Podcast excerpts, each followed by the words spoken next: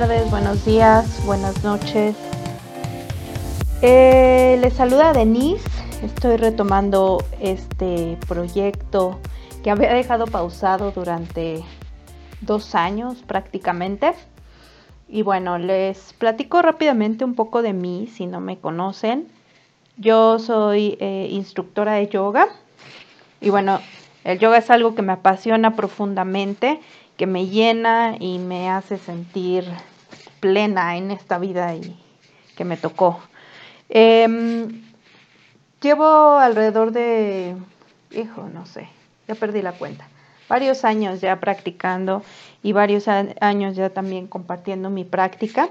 Y este espacio pues es como para acercarme un poco más a ustedes, para dialogar temas de la vida que en ocasiones en nuestra práctica pues no nos da tiempo de, profundizar, ¿no? Este, eh, bueno, porque cumplimos con un horario aquí en el estudio y demás, pero sé que mucha gente en casita eh, pues es ávida escucha de, podcast. Entonces, bueno, eh, yo me, me considero una gran fanática de los podcasts por eso creo que fue el medio que en el que mejor en el que me he sentido más cómoda y siento que puedo comunicar más eh, muchas cosas, ¿no? Que, quiero compartir con ustedes. Entonces, bueno, pues vamos a entrarle de lleno a esto. Eh, pausé cerca de dos años, la verdad no sé por qué, fueron dos años complicados para mí.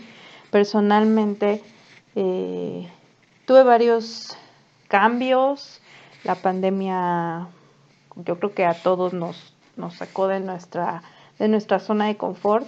Y bueno, entre un montón de cosas que hacer, reorganizar y demás, pues eh, se me fueron prácticamente dos años sin poder retomar este proyecto que, que, que cada diciembre yo decía, tengo que retomar el podcast, tengo que retomar el podcast, pero no lo, no lo hacía hasta, bueno, este momento. Y justamente elegí enero, que es un mes como de propósitos y de eh, planeación y demás, creo que es un buen mes para regresar con el podcast.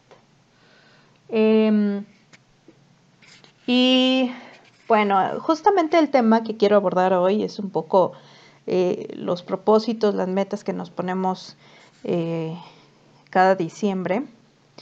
Yo soy una persona súper planeadora y me emociona como empezar un año siempre, desde que tengo uso de razón me emociona el año nuevo, porque para mí es como nuevas oportunidades, nueva, como borrón y cuenta nueva para muchas cosas personales sobre todo, ¿no?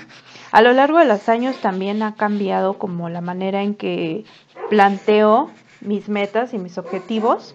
Eh, de, de, de más chica, pues recuerdo que era como que, este, voy a eh, leer cinco libros al mes, ¿no? O eh, voy a hacer dos horas de ejercicio y, y voy a aprender a escalar, ¿no? Cosas de ese tipo. Em, y bueno, ahora eh, las cosas se tornaron un poco diferentes. Justo estoy aquí, eh, tengo aquí al lado mi libretita como de este nuevo año. Y hace, en el 2019 justamente, eh, bueno, en esa época dejé de hacer varias cosas. En el 2019 fue el último año en que yo escribí en una libreta eh, el cierre de mi año y comenzaba a planear el 2020, ¿no?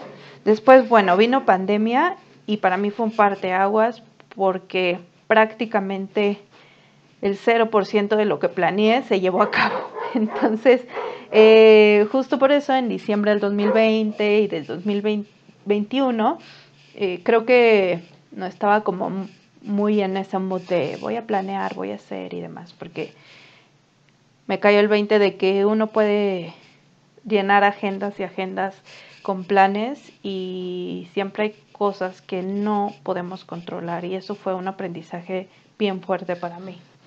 Pero bueno, retomando lo que decía, perdón si me voy un poco, a veces así soy naturalmente y así se va mi plática como empiezo platicando una cosa y termino hablando de no sé qué y no sé cómo llegué a ese punto. Pero bueno, aquí tengo mi libretita. Entonces, justo este año comencé como eh, cerrando mi 2022 y una práctica que a mí me sirve mucho, que la he hecho muchos años, pero hasta este momento como que entiendo eh, que bajar las ideas por escrito es una herramienta que a mí me sirva bastante. Eh, antes lo hacía, no sé por qué, o sea, lo hacía como en automático, siempre he tenido como libretas eh, y, me sentía más, me siento más como mi mente con mayor espacio. Entonces, pues es por eso que lo hacía. Ahora sé que existe el journaling, ahora sé que existe eh, en los bullet journals y demás, y es toda una práctica esto de bajar ideas y escribirlas. Entonces, algo bien interesante que me gustaría compartir con ustedes es que mi 2022, eh, bueno, mi práctica esta de cerrar el 2022 comenzó agradeciendo agradeciendo un montón de cosas que es algo que a mí me cuesta mucho trabajo. Digo, sí, siempre uno agradece y son como estos clichés de, de levántate y agradece las cosas que están a tu alrededor y demás. Pero como sentirlo en, profundamente sin juicios es algo que sí, sí me ha, pues sí ha sido un trabajito para mí, la verdad, ¿no? Entonces, bueno, em, les doy un poquito el contexto. Este año me fracturé un tobillo. Cuando tu cuerpo es una de tus herramientas más importantes para trabajar, estar en cama seis semanas es muy fuerte, ¿no? Y cuando eres una persona que anda para arriba y para abajo, así como yo, estar quieta es, es como muy revelador. Entonces, bueno, lo primero que agradecí en este cierre del 2022 es justamente eh, tener un cuerpo a través del cual puedo experimentar un montón de cosas. Creo que muchas veces lo damos por hecho, que tenemos piernas, brazos y un cuerpo sano y no conscientemente no, no lo tomamos en cuenta, no lo, no lo cuidamos vaya, no le damos el respeto que merece, ¿no? Y al contrario, nos vamos por la vida, este, pues, haciendo todo lo opuesto, como, eh, no sé, desvelándonos, por ejemplo. No voy a hablar como de temas más polémicos, pero vamos a irnos con algo sencillo, como una desveladita, ¿no? Porque, híjole, tengo trabajo y tengo que apurarme y no sé qué, y el mismo estrés, incluso el exceso de, de, del estrés, no es nada benéfico para nuestro cuerpo. Entonces yo este año me di cuenta y valoré infinitamente mi cuerpo, porque de verdad que gracias a él he hecho pues prácticamente todo lo que lo que al día de hoy he logrado, ¿no? Además de todas las experiencias y todo lo que nos permite vivir. Entonces, bueno, pues empecé como agradeciendo eso y 2022, después de dos años muy, muy retadores, ¿no? por no, no llamarlo de una manera ni negativos ni nada, yo creo que más bien fueron muchos retos. El 2022 como que para mí fue cuando el mar está así súper revuelto, siento, bueno, es una, es una eh, metáfora, ¿no? Pero después de dos años que fue así como cuando el mar está súper picado, la arena revuelta y, que te metes al mar y ni siquiera ves nada porque está como toda la ola y te revuelca. Ahí sí fueron para mí esos dos años. Y este 2022, como que ya el mar estuvo en calma y fue, fue un año donde yo hice mucha introspección y mucha reflexión, menos forzada que, que muchas otras veces.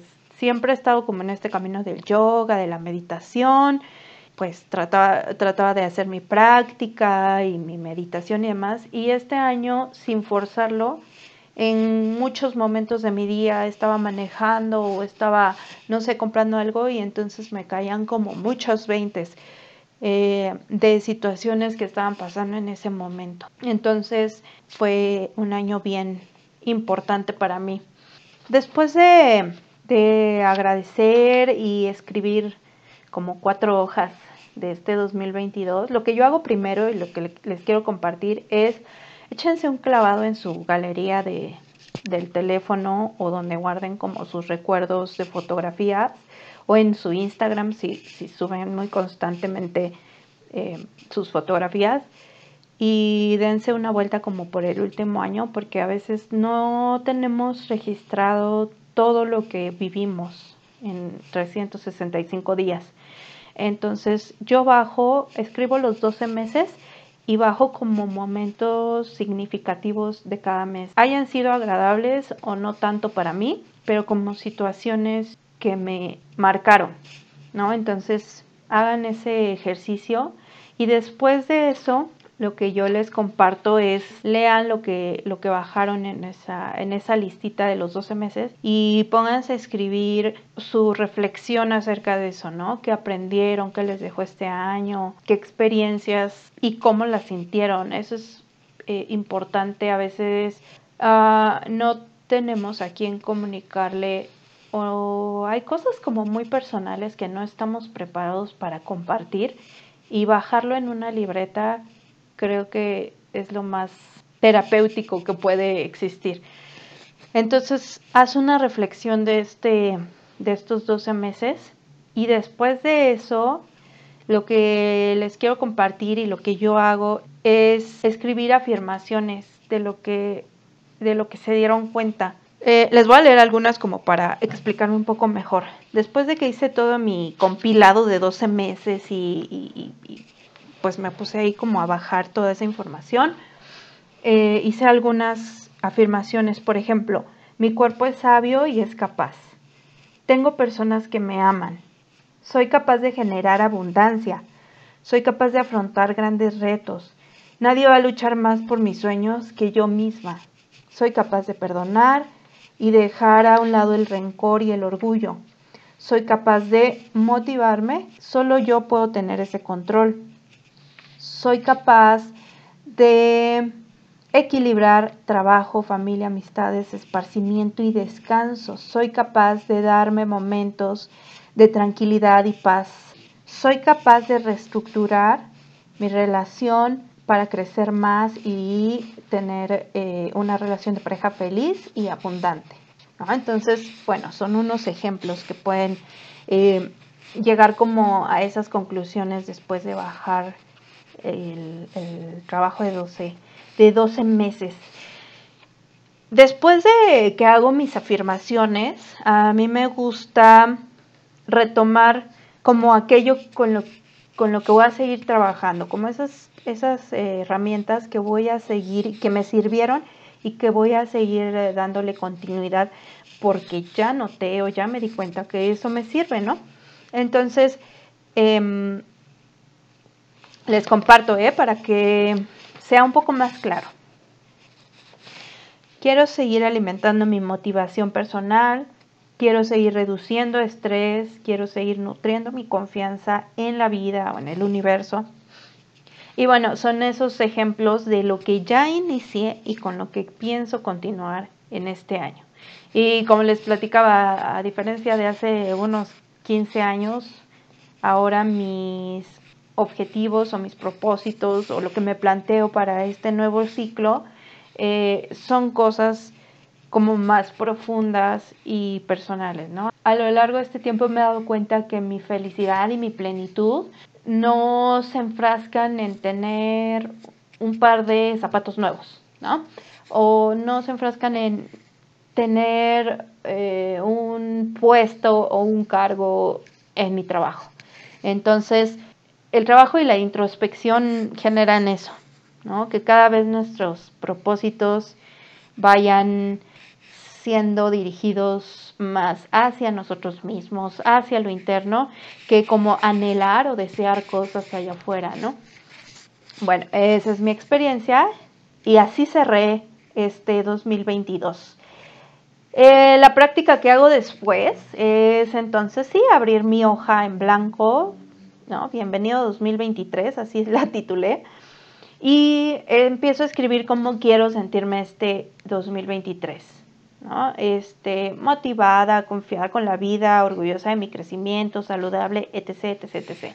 Mis propósitos, ya ni siquiera creo que son como propósitos, sino como mis afirmaciones se han, se han transformado en esto cómo quiero sentirme, cómo quiero vivir este año, ¿no? Algo que, que es como mi principal trabajo en este año, eh, creo que es como trabajar mucho mi enojo, mi ira y el no, no darle el poder a otra persona de hacerme enojar o hacerme enfurecer o hacerme perder la paciencia.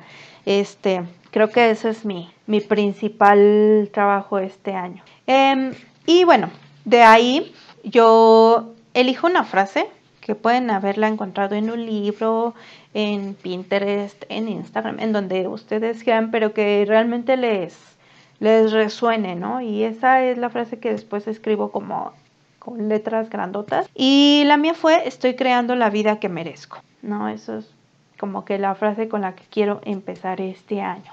Bien, de ahí yo lo que hago pues es ya bajar como a objetivos más específicos.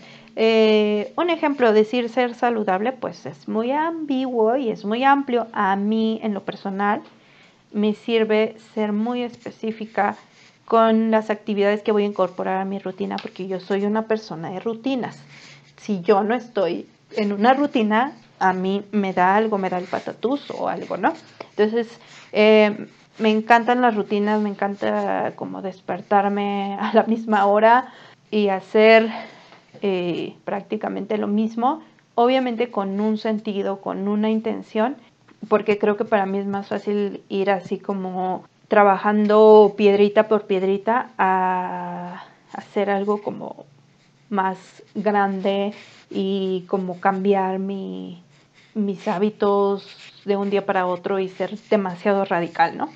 Entonces, bueno, para mí eso es como lo que funciona. Y pues prácticamente eso es. Después de ahí, la verdad es que yo, eh, como soy medio eh, meticulosa con esto de la escritura, eh, después de que hago mi, listado de, las cosas que, me planteo para este año, eh, empiezo, empiezo entonces a incorporarlas a mi rutina. ¿Qué es lo que voy a hacer diariamente? ¿Qué es lo que voy a hacer semanalmente? ¿Qué es lo que voy a hacer mensualmente? Por ejemplo, este año quiero estar más en contacto con la naturaleza y entonces en el apartado donde hago como las actividades mensuales, hay uno que dice una vez al mes ir a una caminata en el bosque o en la naturaleza. Para mí así empiezo a concretar todos estos objetivos. Y bueno, esa es mi experiencia de cierre y de comienzo de año. Espero que algo les sirva y si les sirve con muchísimo gusto yo les comparto. Si tienen alguna duda o no fui muy explícita en algo, por favor escríbanme para ponernos en comunicación. Pero bueno, la manera en que ahora planteo mis objetivos, como les comento, es muy diferente y mis prioridades también han cambiado. Sin embargo, me di cuenta y, cambié mucho la manera en que eh, muchas estructuras que tenía, pues también hay que ser bastante flexibles con esta lista como les platicaba, abrí mi libreta del 2019 y hay un montón de cosas que pues ni realicé ni empecé, ¿no? Sin embargo, es como muy padre regresar y darte cuenta cómo estabas en ese momento. Ya no, ya no busco estos propósitos como eh, aprender francés o, correr medio maratón, ¿no? Por ejemplo, ese ha sido un propósito que he tenido desde hace muchos años y nunca lo cumplo. Creo que sí, creo que el ejemplo va más claro con esto como el del maratón. Correr medio maratón ha sido mi propósito desde hace, no sé, 10 años, fácil. Y nunca he empezado. Eh, por el X o Y situación, me llama la atención más otro deporte y me empiezo a meter en otro deporte, porque siempre he sido como, como mucho de, de deportes y de estar en movimiento. Entonces, al día de hoy creo que mi, la estructura en cómo redacto estos propósitos ya no es correr medio maratón, ¿no? Ahora es como priorizar mi salud, ¿no? Comer conscientemente, moverme y darle a mi cuerpo lo que necesita y, ser muy consciente como en la salud, que va más allá de una báscula, de bajar o subir 10 kilos, sino sentirme realmente saludable, no sentirme pesada, no sentirme todo el día aletargada, con sueño, este, estresada. Eh, a mí lo que me pasa inmediatamente cuando empiezo con estrés es dolor muscular y eh, se me cae bastante el cabello, ¿no? Y la parte de la piel se me hace como súper opaca. Son cosas que he observado en mi cuerpo. Entonces, el no llegar a eso o el no estar ahí, para mí ya es como mi, la, la manera en que me quiero sentir este año. Más allá de si corro medio maratón o no lo corro, ¿no? Que claro, hay, hay como objetivos que siempre nos motivan, ¿no? Y, es padre tenerlos, pero también no ser rígidos y no que no genere como más estrés y, y, hablarnos feo y decirnos, ay, no, ya ves, Denise, nunca cumples con nada de lo que te propones. Eh, creo que esa flexibilidad de mente hay que tener mucho cuidado también en estas fechas porque por ahí de marzo revisamos los, los propósitos y chino, pues no he empezado ni con el primero, ¿no?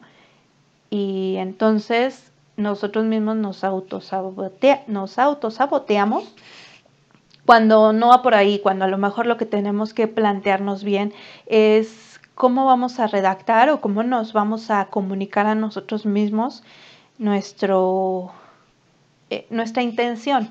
Deberíamos de dejarlos llamar, de llamar propósitos y, y llamarles afirmaciones o intenciones para este año y también ser muy conscientes de lo que estamos buscando con esa intención. Me di cuenta también con estos ejercicios de que hacía año con, con año que he sido como, encuentro una, una zona de confort deliciosa y me siento muy plena y me siento muy feliz y me siento muy segura en la cuestión profesional y la cuestión de trabajo. Entonces yo me acuerdo que de joven, sobre todo en la universidad, siempre era así como conseguir el mejor trabajo y ser así la mejor y la más fregona en X cosa, ¿no? Y ahora regresando y reflexionando un poquito, digo, ¿qué es lo que realmente estaba buscando? ¿No? Aprobación o porque así me dijeron que tenía que ser. Y al final de cuentas uno llega ahí y te das cuenta que no es la felicidad, no es la plenitud, eh, este, no, no, no puedes vivir a través del trabajo o lo que le quieres llamar este dinero o un cuerpo hermoso y escultural. O sea, no puedes vivir a través de nada de eso. Hay cosas que disfrutamos y que padre, pero no somos eso. Porque el día de mañana no sabemos si vamos a tener ese trabajo, no sabemos si vamos a tener ese cuerpo escultural, no sabemos si vamos a tener esta misma familia con la misma estructura.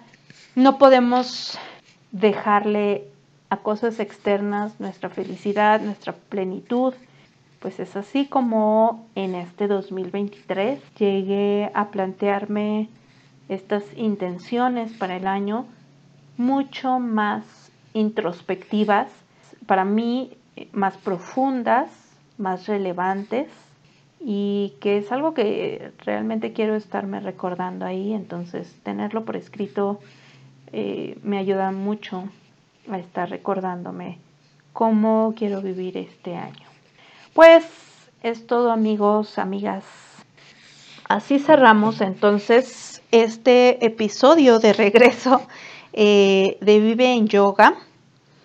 Y bueno, ya iremos descifrando cómo, cómo va dándose este, este podcast. Eh, estoy abierta y si quieren formar parte, si quieren que hable de algún tema en específico, si quieren que invitemos a alguien, si tienen dudas de cualquier cosa, porque como ya les he dicho, yoga es para vivirlo, el yoga no es solamente practicar en un tapete. Entonces, pues como la vida misma abarca un montón de cosas y el yoga te puede ayudar, es una herramienta para vivir la vida misma. Entonces, suena un poco a cliché, pero es así. No se restringe a una sola práctica física en nuestro tapete, sino es toda una filosofía.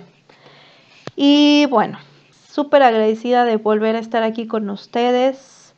Em, nos vemos en una semanita. ¿Qué les parece? Voy a estar haciendo este estas sesiones semanalmente.